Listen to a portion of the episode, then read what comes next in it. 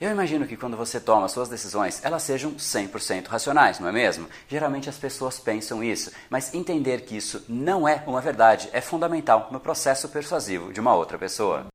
Seja muito bem-vindo ao universo da neuropersuasão. Aqui é o André Burick e você chegou ao lugar certo para aumentar o seu carisma, influência e persuasão tanto nos negócios como na vida pessoal. Afinal, tudo que você quer na vida está do outro lado da persuasão, a principal habilidade a ser desenvolvida para quem quer algo maior na vida e não aceita ser apenas mais uma voz na multidão. Então vamos começar e no final do episódio de hoje tem um e-book de presente para você fazer o download e aprender ainda mais. E vamos pro conteúdo, porque a abundância está aí pelo mundo e é a persuasão que nos permitirá aproveitá-la.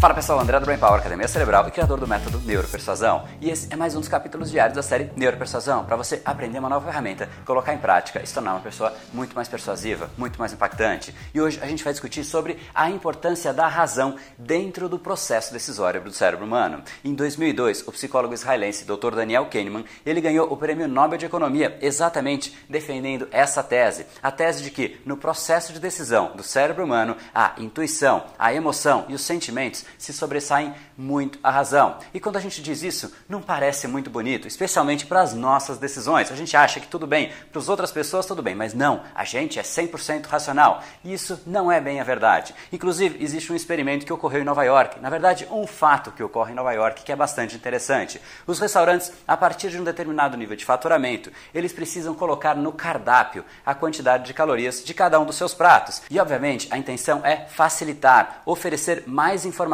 para as pessoas poderem tomar decisões mais lógicas, mais racionais. Só que nada disso aconteceu. As pessoas não mudaram o hábito de consumo. Mas poxa, por que será que as pessoas não tomam decisões melhores com mais informações? Exatamente porque a pessoa toma a decisão antes de ver aquela informação. Aquela informação das calorias só servia para justificar. As pessoas já queriam comer aquele prato, o nhoque, a lasanha, o que fosse, mas ela justificava. Ela dizia: "Bom, hoje é sexta-feira, então eu posso.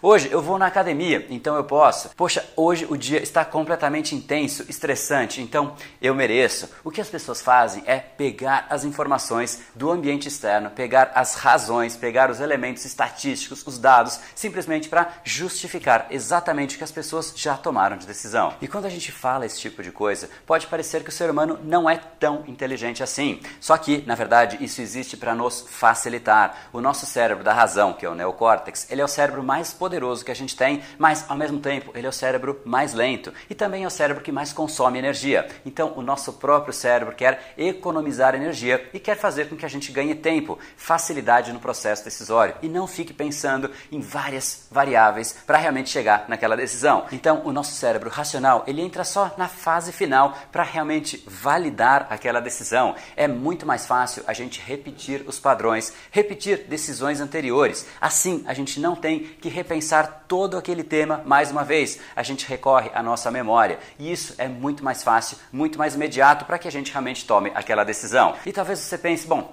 tudo bem, isso vale para os outros, para as outras pessoas, mas não para mim. As minhas decisões são 100% racionais. Então aqui eu te faço um desafio. Me diga, qual foi a proposta do vereador que você escolheu? Qual foi a proposta do governador, do senador ou mesmo do presidente que você escolheu na última eleição? Me diga então, qual é a capacidade de processamento do seu celular? Quantos cavalos de potência tem o seu carro? Se você souber me responder, tudo bem, você me convenceu que você é uma pessoa 100% racional. Mas geralmente isso não acontece. A gente toma decisões muito mais de um lado emocional. A gente não quer o carro só pelo custo-benefício, pelas razões que aquele carro nos oferece. A gente quer o carro pela experiência como um todo. A gente quer um celular não só pela capacidade de processamento daquele celular. A gente tem realmente uma associação de imagem com aquele celular, uma emoção que ele desperta na gente, uma determinada imagem que a gente quer passar para as outras pessoas. E isso é 100% emocional. Realmente as nossas decisões têm sim a razão fazendo parte, mas ela tem uma parte muito pequena e muito provavelmente ela entrou somente no final para validar. Você vai dizer, bom, eu realmente quero esse carro porque ele é super bonito, ele me cria essa imagem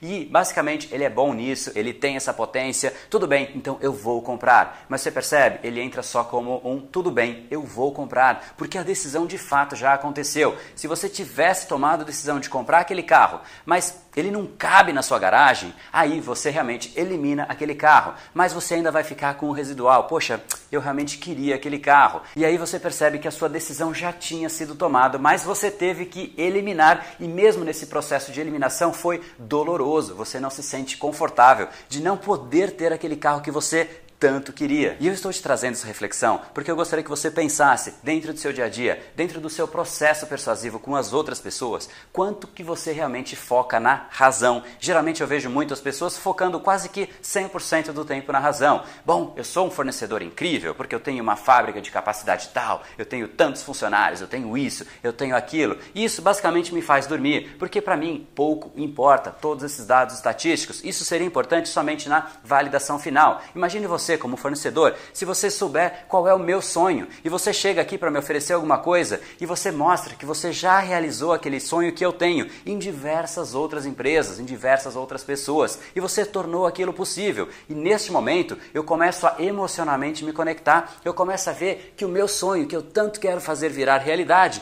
é possível através de você. E nesse momento que eu já comprei essa decisão, de que eu já te comprei, aí sim você começa a mostrar que você pode pode me entregar esse sonho. Como é que você faz isso? Bom, eu tenho uma fábrica de tanta capacidade, eu tenho tantos funcionários, eu realmente estou capacitado para te entregar exatamente o seu sonho. Neste momento você fez o exato inverso do que a maior parte das pessoas fazem e o processo correto de persuasão das pessoas. Então, se preocupe muito mais com a emoção da pessoa que está na sua frente do que com a razão. A emoção vem muito antes, o sentimento vem muito antes. Inclusive, o sentimento é o tema da discussão do nosso próximo capítulo de amanhã amanhã, mas o que eu queria que você tivesse presente, que você refletisse, é no seu dia a dia, você realmente consegue conduzir emocionalmente as pessoas? Você se preocupa com a emoção? Olhe as apresentações que você leva para os seus clientes, olhe o seu currículo, analise como é que você se posiciona frente às outras pessoas. Será que você não fica simplesmente se vangloriando de dados estatísticos, de quantas faculdades você fez, de quantos lugares você passou, de quantos liderados você tinha? Será que isso realmente é o importante? Faça essa reflexão e de repente faça os ajustes ajustes devidos. E se você acha que isso é importante para alguma pessoa, não deixe de encaminhar para ela, para que ela possa ter essa mesma reflexão e ajustar o discurso que ela usa no dia a dia. E se você gostou do capítulo de hoje, deixa aqui embaixo um comentário dizendo como é que você vai colocar isso em prática, como é que você vai ajustar o seu discurso, a prioridade das informações que você leva para as outras pessoas. E lembre-se que tudo que você quer está do outro lado da persuasão. E esse foi o episódio de hoje. Como falamos no começo, a abundância está aí pelo mundo. Se não está em você como você gostaria, é porque que falta o imã para atraí-la. Portanto, não perca mais tempo e venha conhecer a persuasão mais profunda de todas, a neuropersuasão. Conheça agora mais técnicas baixando seu e-book gratuito em